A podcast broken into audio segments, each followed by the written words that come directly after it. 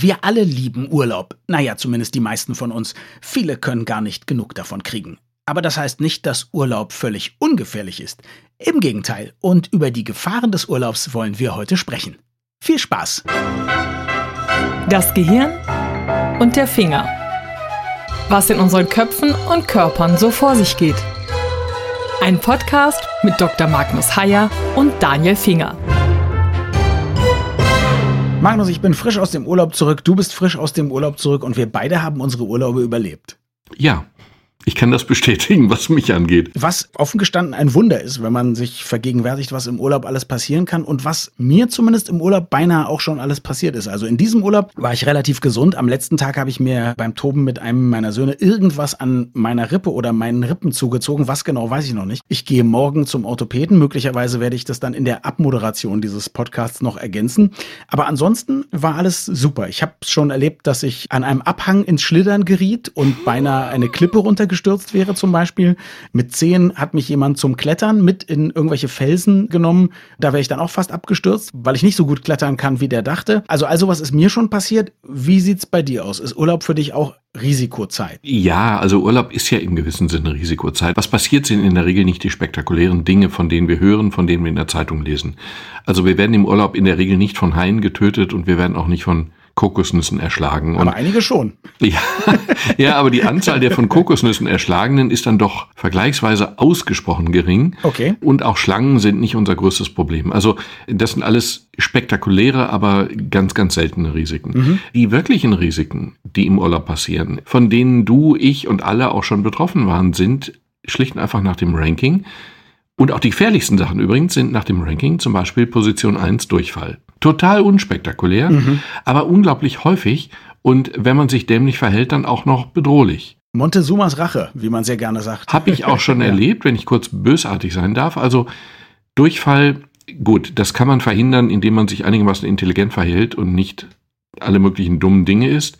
Wir haben mal auf einem Markt in Kairo, weil wir unfassbar großen Hunger hatten, an einer Stelle eine Art Fladenbrot gegessen, an der offensichtlich war, dass es keine kluge Idee ist, hier Fladenbrot zu essen und bekam dann eben wirklich richtig extremen Durchfall. Mhm. Gut, das kann man dann aber einigermaßen mit Imodium behandeln. Ich habe allerdings dann auch mal erlebt, wie Leute sich verhalten. Ich war in einer, ich bitte um Entschuldigung, in einer anthroposophischen Reisegruppe unterwegs und die lehnten dann Imodium als Medikament ab und haben das dann lieber durchlitten und dann wird's wirklich riskant. Nach, der, nach dieser Theorie, dass alles, was man durchlebt, hinterher einen viel gesünder und stärker macht? Keine Ahnung. Nach der Theorie, dass man alles, was aus Pharma-Händen kommt, im Grunde ablehnt. Ach so. Dann haben sie mit Kohletabletten experimentiert und mit Kügelchen und dann kamen sie heimlich zu mir in mein Zimmer und haben sich dann doch Imodium-Tabletten abgeholt. Ist es wahr? Ja, das ist wahr. Nicht bei allen, aber bei fast allen aus der Reisegruppe. Dieser Podcast wird übrigens nicht von Imodium oder dem Hersteller von Imodium gesponsert, was schade ist. Wenn Sie Interesse haben und zuhören, bitte sprechen Sie uns an. Genau, es war wirklich so. Und das Problem ist bei sowas zum Beispiel, man neigt dazu, diese Dinge zu unterschätzen. Man neigt dazu zu sagen, okay, Durchfall, ja gut, ist blöd, aber nicht bedrohlich. Es ist auch nicht bedrohlich, es sei denn, man trinkt nicht ausreichend große Mengen. Man muss wirklich das kompensieren. Man muss es kompensieren durch Mineralien, also entsprechend äh, salzige Dinge essen und möglichst behandelt tatsächlich mit Imodium oder so. Ne, es gibt eigentlich da kein oder so, um diesen Durchfall zumindest vorübergehend zu mhm. bremsen.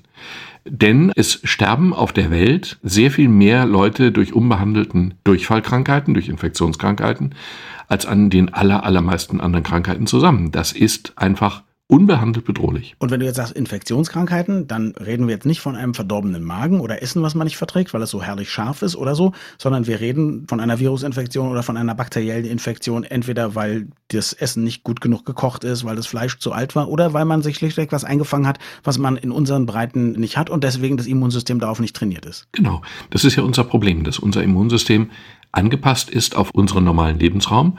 Und wenn wir den verlassen, wenn wir wirklich in andere Länder fahren, weit weg fahren, andere Kontinente fahren, dann kommt unser Immunsystem mit Keimen in Berührung, die es einfach nicht kennt und auf die es dann möglicherweise nicht schnell genug reagieren kann. Und dann wird es, es wird nicht sofort bedrohlich, das ist ja auch Unsinn, aber Durchfallkrankheit nicht ernst zu nehmen, ist dann schon eine sehr dumme Idee. Sagen wir mal so, ich bin ja jemand, der sich tendenziell sehr viel Sorgen macht, speziell um die eigenen Kinder, wenn die so erkrankt sind oder so. Also wenn ein Kind eine Durchfallerkrankung hat, vielleicht auch an einem Ort, wo ein Arzt weit weg ist oder nicht die eigene Sprache spricht oder es zumindest auch keine Kinderärzte gibt oder so, wann sollte ich denn nervös werden? Ab wie viel Stunden, Tagen, Wochen? Da gibt es keine goldene Regel. Du siehst ja auch im Zustand deines Kindes und du siehst, okay. das hängt auch von vielen Faktoren ab, das hängt auch vom Alter ab. Normalerweise vertragen Kinder das ganz gut, aber es spricht eben nichts dagegen, das dann auch wirklich zu behandeln. Es mhm. spricht viel dagegen, es zu ignorieren. Es spricht übrigens mhm. auch viel dafür, es im Vorfeld auf einen solchen Urlaub ein wenig vorzubereiten.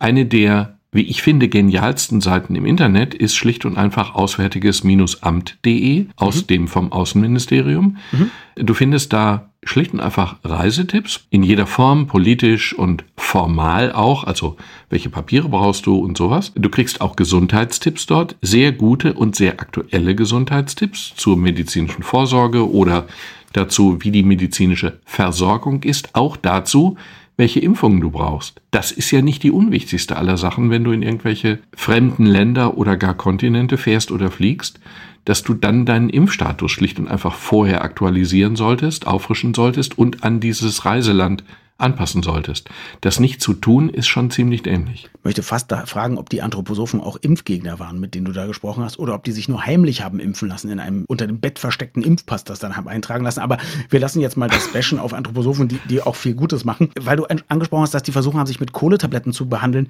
Kohletabletten sollen doch nur helfen, wenn man möglicherweise Gift eingenommen hat oder ähnliches, das aus dem Körper zu schwemmen. Oder bin ich da falsch informiert? Es soll auch bei Durchfall helfen, aber ehrlich okay. gesagt, in Wirklichkeit hilft es eigentlich nicht. Und es sei denn, man nimmt die Rolle und steckt sie hin. Nee, lassen wir das. Hm? Das lassen wir ausdrücklich sein, aber an Position 2 übrigens, genauso ja. banal. Schnupfen, ja. Erkältung, in der Aha. Regel durch Klimaanlagen, beziehungsweise eben den Wechsel der Umgebung, den schnellen Wechsel von Klimazonen. Aber Klimaanlagen sind eben, wenn man mit dem Flugzeug irgendwo hinfliegt, wenn man dann mit dem Bus reist, wenn man in Flughafengebäuden, wenn man in Hotelgebäuden ist, dann sind Klimaanlagen ein wirklich großes Problem. Mhm. Und eine richtig schwere Erkältung sollte man ja auch meinen, bringt einen natürlich auch nicht um. Stimmt ja auch. Aber kann vor allem bei älteren Leuten, bei kranken Leuten, bei vorbelasteten Leuten schon sehr belastend sein für Herz mhm. und Kreislauf. Mhm. Und das sollte man auch durchaus ernst nehmen. Aber was heißt jetzt ernst nehmen? Also ernst nehmen heißt ja immer nicht in Panik verfallen. Ne? Also ernst nehmen heißt, sich lieber was Warmes anziehen, heißt, wenn man eine Erkältung hat, dann doch lieber zum Arzt gehen ab einem gewissen Alter oder was wäre so angesagt? Naja, zunächst einmal könnte man ja darauf achten, dass man nicht ständig im Zug, beziehungsweise also Zug, Zug, also einem kalten Luftstrom sitzt. Und man könnte dann, wenn man sich tatsächlich, oder einfach, dass man Klimaanlagen runterdreht, drehen lässt, wie auch immer. Mhm. Und das Zweite ist, dass man sich dann, wenn man tatsächlich eine Erkältung hat, gegen Erkältung ist kein Kraut gewachsen. Aber man kann bei Erkältung sich schonen. Das sollte man dann auch wirklich tun. Es ist eine ausgesprochen dumme Idee wiederum, dann die Urlaubsplanung einfach durchzuziehen und das zu ignorieren. Wir wissen, mhm. dass zum Beispiel die Leute, die beim Marathon tot über die Ziellinie fallen, in der Regel Leute sind, die vorher einen Infekt haben, den sie ignoriert haben. Das ist nicht gesund. Das mit den Menschen, die die Urlaubspläne nicht aufgeben sollen, obwohl sie krank sind, habe ich in der eigenen Familie. Ich sage jetzt nicht, wer es ist, aber es hören ja alle den Podcast. Fühlt euch bitte angesprochen. Also jetzt haben wir über eine gewisse Form des Leichtsinns gesprochen. Nämlich mhm. man ist erkrankt und naja, und achtet dann nicht darauf, gesund zu werden oder verbringt nicht Zeit im Bett oder macht Zutsche, einfach weil man denkt, ich habe ja nur zwei Wochen hier, ich muss was erleben. Okay, aber es gibt ja noch mehr Dummheiten. Also man kann ja noch größere Risiken eingehen. Ich zum Beispiel hatte nicht vor, an der Klippe ins Rutschen zu geraten. Ich bin da nur spazieren gegangen und dann war das rutschiger, als ich dachte dachte, ja. Aber jetzt im Urlaub zum Beispiel, also an der polnischen Ostsee, habe ich die dortige Baywatch-Fraktion, glaube ich, um den Verstand gebracht, weil es war Wind, es war nicht Sturm, es war erklärtermaßen Wind und es waren tolle Wellen. Ich würde sagen, wirklich tolle Wellen, wo mhm. man mit dem ein oder anderen Surfbrett hätte draufgehen können, aber die auch total Spaß macht, wenn man da drin schwimmt oder ein bisschen von mir aus auch nur steht, weil es war unglaublich flach am Strand. Also das weiteste, wie wir überhaupt reingegangen sind, da ging mir das Wasser bis zur Brust. Und wir sind alle hervorragende Schwimmer, meine ganze Familie. Ich persönlich habe alle Schwimmabzeichen, die man sich denken kann und so weiter. Aber der Strand war gesperrt. Rote Flagge hat uns natürlich nicht interessiert, weil wir so extrem äh, ähm, sicher waren, dass da nichts passieren kann, weil es auch so flach war. Aber die Polen haben alle ihre Deutschkenntnisse zusammengenommen und nicht schwimmen rausgerufen und so, weil sie dachten, wir bringen uns jetzt um. Ich würde immer noch sagen, da waren die alle viel zu vorsichtig. Ich glaube, die rote Flagge war da, weil da eben auch kleine Kinder sind. Die sollen dann halt nicht alleine ins Wasser, aber für uns keine Gefahr. Würdest du sagen, ich bin schon lebensmüde? Und wenn ja, gibt es Leute, die noch größere Risiken eingehen? Naja, ein bisschen lebensmüde bist du offensichtlich schon. Du und deine Familie sind da die Leute, Leute, die hinterher in der Zeitung stehen, wo man dann denkt, ach ja, wieder typisch. Aber wir sind vollzählig zurückgekommen. Ich möchte das nur sagen. Immer. Wir, Moment, wir sind auch, aber wir sind ja auch übervorsichtig. Wir sind mal bei einer Wanderung. Das war wahrscheinlich wirklich gefährlich im Nachhinein beurteilt. Das war in Israel und das war in der Nähe des Toten Meeres und dort gibt mhm. es so unterspülte Hohlräume. Man sinkt da, wenn man sich von den Wegen entfernt. Man sinkt da schlicht und einfach, wenn man Pech hat, wirklich in so einen Hohlraum ein und dann ist man weg von der Erdoberfläche und. Wie oben drüber ist noch Boden, aber unten drunter ist nichts oder Wasser oder was ist da? Genau, oben drüber ist Boden und das ist aber ganz instabil, weil da war mhm. ursprünglich Wasser und das ist dann leer. Mhm. Und ich fand das toll und endlich aus dem Bus raus und dann eben über das Feld marschieren und vorher hatten die uns gesagt, das sollten wir nicht tun und ich hatte es aber akustisch nicht verstanden oder inhaltlich nicht oder wie wie auch immer. Und dann haben sie uns zurückgepfiffen und sie hatten natürlich recht. Das sind, diese Risiken kennt man nicht und die kann man dann wirklich nicht einschätzen. Das gilt ja für deine potenziellen Badeunfälle noch in viel stärkerem Maße. Die Leute kennen halt die See nicht. Die Leute kennen maximal einen Fluss oder einen, einen mhm. See. Aber wenn sie dann plötzlich Strömungen, Wellen, Ebbe, Flut haben, dann überschätzt man sich unglaublich schnell unglaublich massiv. Und dann hat man eben das Problem, dass man, tja, am Ende wirklich in der Zeitung steht. Mhm. Der großartige Ed Sheeran hat, nachdem sein erstes Album extrem erfolgreich war, die ganze Welt gesehen, aber eben nur Hotelzimmer und Konzerthallen und hat sich danach gesagt, ich nehme mir ein oder zwei Jahre, wo ich um die Weltreise alles nochmal angucke. Der erzählt zum Beispiel auch, dass er nur einen halben Meter vom Pfad abgekommen ist beim Besichtigen von Vulkanen in Island und aber schon sein ganzer Stiefel Feuer gefangen hat, weil er in irgendwelche kleinen Lavabecken gefallen ist. Und er hat auch gedacht, ich rutsche jetzt runter und ich bin jetzt tot. So, äh, Gott sei Dank mhm. hat er es überlebt und hat nur große Verbrennungen am Fuß gehabt oder so. Aber es, es scheint, kleine Risiken können große Probleme geben. Aber es gibt ja auch, du kennst die Darwin Awards? Genau, und die Darwin Awards zeichnen ja Menschen aus, die sozusagen den Genpool der Menschheit verbessern, weil sie strunzdumm Risiken eingehen und daran sterben. Das ist ja der Darwin Award. Und, und im Grunde den Genpool der Menschheit eben nicht verschlechtern, ist ja die genau. Aussage. Sie so, nehmen sich so aus der Fortpflanzung raus. Genau. Und du hast mir als Notiz für diese Folge geschrieben, Selfies an der Klippe.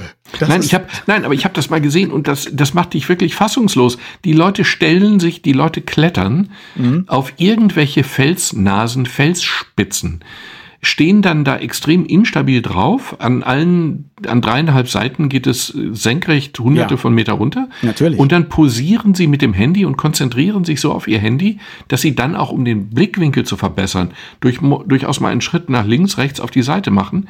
Und du siehst sie schon stürzen. Ja, ich Zack Darwin Award, oder? Ja, und ich habe mal einer solchen Frau, ich war fassungslos. Ich habe dann der gesagt, die soll da runterkommen und die guckte mich an, als wenn ich doof wäre. Und dann irgendwann, als das Selfie fertig war, kam sie runter und dann habe ich ihrem Freund gesagt, glaube ich, habe sogar den Begriff Darwin Award erwähnt. Das haben sie aber Gott sei Dank nicht verstanden, sonst hätte ich wiederum ein Problem gekriegt. Weil der Freund stärker aussah als ich. Aber das, also manchmal fragt man sich wirklich, wie dämlich Leute sind. Mhm. Auch wenn du dann zum Beispiel welche in Badeschlappen auf irgendwelchen Gebirgswanderwegen unterwegs siehst dann ahnt man ja auch, dass die Stabilität des Fußes sich da in engen Grenzen hält. Ja, ich würde sagen, nicht nur das, das ist ja eine Sollbruchstelle, wenn man solche Badeschlappen hat. Man weiß ja, wenn man einen komischen Schritt macht, dass die sich ganz oft sozusagen so in sich selbst verknicken und man dann extra stolpert, selbst wenn kein Stein oder Geröll im Weg ist. Genau, und selbst wenn du am Ende nicht tot bist, dann hast du zumindest sämtliche Bänder des ganz empfindlichen Fuß- oder des Kniegelenks gerissen. Mhm. Und dann bewegst du dich zukünftig sehr lange nicht mehr in Badeschlappen, sondern sogar im Gips. Und das ist natürlich schon unsexy, um es mal so zu sagen. Ich bin ein ganz großer Freund der Briten, aber Hautkrebs ist doch auch ein Risiko für Leute, die aus Großbritannien kommen oder sind die ausgenommen? Ne? Weil die haben so dieses Sonnenverhalten, dass die, ich glaube, die kennen gar keine Sonnencreme. Nein, bei den Briten merkst du ja, dass man neue Erfahrungen sammelt. Also du siehst dann an einem solchen typischen Ort wie den Kanaren, siehst du eine Ladung Briten eingeschwemmt werden.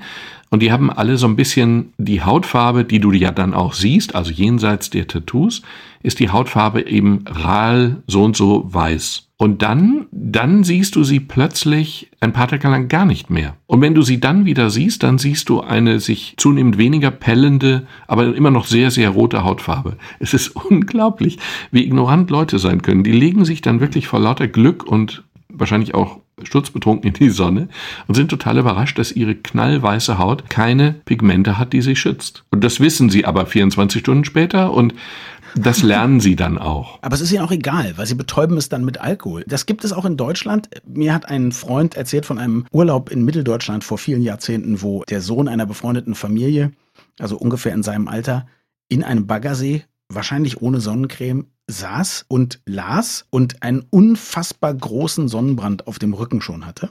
Mhm. Und es muss krebsrot gewesen sein. Und der hat ihm das dann gesagt. Und er saß da und las ein Buch eben mit verbranntem Rücken. Und mein Freund sagte, hör mal, du hast einen furchtbaren Sonnenbrand. Und er sagte, ich weiß, stör mich nicht. Ich lese. Man muss auch Prioritäten setzen, genau. Absolut. Wenn du gerade im Flow bist, dann solltest du den nicht unterbrechen durch etwas so Banales wie eine, ein Quadratmeter zerstörter Haut. Mein Gott. Ich persönlich bin ja im Urlaub, genau wie im echten Leben, immer dann im Flow, wenn ich keine Vorschriften habe, was ich an so einem Tag alles erledigen muss sondern darauf warten kann, dass mich die Inspiration, Muße, Lust oder so trifft, was aber natürlich im normalen Leben so gut wie nie vorkommt und im Urlaub deutlich öfter. Wie, wie kommst du in Flow? Rotwein. Nein, ja, vielleicht ein bisschen auch und natürlich ist es schön, wenn du in den Tag hinein lebst und genau deswegen mag ich auch viel mehr als dass ich rundreisen mag, mag ich es mir irgendwo eine Wohnung zu mieten und dann einfach da zu sein. Das sind ganz kleine Wohnungen und das ist auch viel billiger als ein Hotel, aber du hast eben den Vorteil, du hast dort eine Küche, das heißt, du bist einfach du lebst so ein bisschen zeitunabhängiger, als du leben würdest, wenn du in einem Hotel Frühstück, Mittag, Abendessen hättest oder zum Teil oder wie auch immer.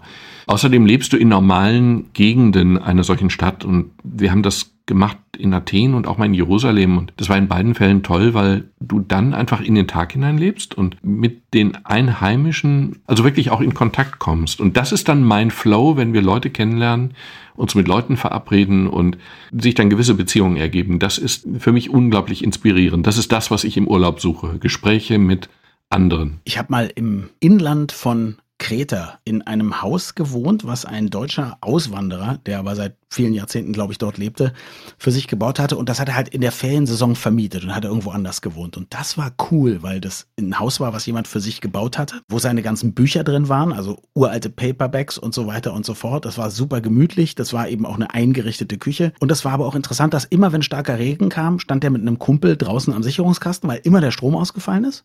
Und wenn noch stärkerer Regen kam, dann hatten wir einen Fluss unten durch Küche und Wohnzimmer aber der sagte, wir sollten uns daran nicht stören lassen, einfach einen großen Schritt drüber machen, weil das fließt eben aus dem Garten auch durch die Tür wieder raus. Also das wäre kein Problem, nur man darf die Teppiche nicht in den Weg legen.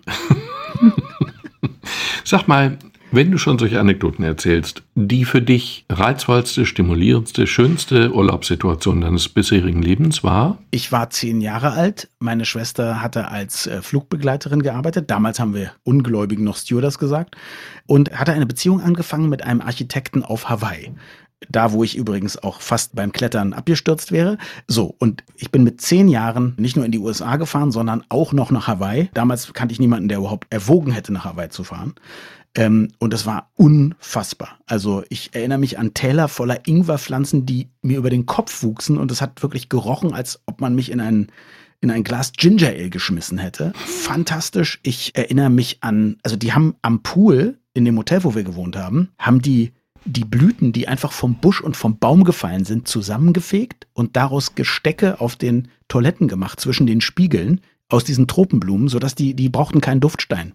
Das hat gerochen, als wärst du in eine, in eine Parfümerie gefallen. Und ich war, also meine Schwester hat auf der Hauptinsel Hawaii, auf Hawaii gelebt und das wusste ich damals nicht. Ich weiß nicht, ob du es weißt, da ist sechs Monate im Jahr ist es oben so kalt auf diesem Vulkan oben sozusagen auf der Spitze der Insel, dass da Schnee liegt. Also du kannst ein halbes Jahr im Jahr Skifahren, während unten zum Teil 40 Grad sind am Meer. Und da habe ich zum Beispiel eine Tropenblume gesehen, die komplett eingefroren war und von Reif bedeckt. Also das sind Erinnerungen, die werde ich nie vergessen. Auch den Duft interessanterweise nicht. Den wirst du wahrscheinlich auch nie vergessen. Niemals. Und, und eine Sache vielleicht noch, äh, damals war das Exotischste, was ich kannte, Ananas. Vielleicht Kiwi, bin ich nicht mal sicher, ob es Kiwi da schon gab oder das ein, zwei Jahre später hier in die Läden so kam. Und meine Schwester sagte, geh mal in den Garten und hol uns eine Papaya zum Nachtisch. Weil da stand ein Papayabaum. Und frische Papaya vom Baum großartig. Also das war, glaube ich, das, was mich am meisten beeindruckt hat. Die Natur. Ja, die, die, die Natur, ja, klar. Hm? Und natürlich auch das Star Wars Spielzeug im Supermarkt. Aber das ist profan, das, das erzähle ich jetzt hier. du warst ja gerade auf Baltrum. War es Baltrum? War das der Urlaub deines Lebens? Selbstverständlich, der zweitschönste. Nein, war es nicht. Man trifft so wenig ungewöhnliche Leute, unerwartete Leute, andersartige Leute. Mhm. Ich kann mich, es gibt ja viele Situationen, aber ich kann mich an eine erinnern. Wir waren tatsächlich in Südafrika und wir waren in Südafrika in einem ganz kleinen Dorf bei einem Dorffest und das war alles unglaublich fremd und unglaublich andersartig und ich habe mir schlicht und einfach ein Bier gekauft, habe mich mit einer neben eine Gruppe von Männern gestellt, habe mit den Männern mich unterhalten und das Dorffest genossen und ich hatte irgendwie den Eindruck, ich fühle mich hier genauso zu Hause wie beim Feuerwehrfest in Henrichenburg in Castrop-Rauxel, was natürlich objektiv völliger Quatsch war, aber irgendwie, es hatte so ein Gefühl von, hier bin ich, nee, jetzt wollte ich sagen, hier bin ich Mensch, hier, nein, das ist äh, kitschig. Aber äh, es hatte so ein Gefühl von, hier könntest du auch einfach bleiben. Und das war in dem Moment ein ganz, mhm. ganz erstaunliches also Gefühl. Also zu Hause in der Fremde quasi. Genau, weit in der Fremde und völlig zu Hause. Schön. Jetzt müssen wir eins noch ansprechen, was man ja immer wieder in der Zeitung liest, dass der Intelligenzquotient nach so und so viel Wochen Urlaub total im Keller ist und man quasi nicht mal mehr das Wurstblatt, was man sich im Urlaub jeden Morgen mit dem Brötchen kauft zum Lesen, nicht mal mehr versteht. Das mit den großen Fotos und den dicken Überschriften. Was ist da dran? Naja, es gibt eine Studie, die ich glaube auch schon mal äh, zitiert habe, die zitiere ich eigentlich immer, wenn ich das selbst entlarvend sagen darf. Die haben einfach etwas ganz Schlichtes gemacht. Sie haben einen Intelligenztest gemacht bei Leuten und zwar vor und nach einem sechswöchigen Urlaub, der allerdings dann wirklich so ein Strandurlaub mit Bildzeitung und Sonnencreme war, ohne weitere große intellektuelle Ansprache. Und sie behaupten, dass sie zuverlässig und reproduzierbar messen konnten, dass der Intelligenzquotient nach dem Urlaub sank, geringer war. Das ist zunächst mal glaubwürdig, weil der Intelligenzquotient ja nicht etwas Starres ist, der sich nie wieder verändert. Aber es ist auf der anderen Seite schwer vorstellbar, dass das nach sechs Wochen passiert. Mhm. Aber auf der anderen Seite, möglich ist es schon und es ist auch viel zu schön, um nicht wahr zu sein.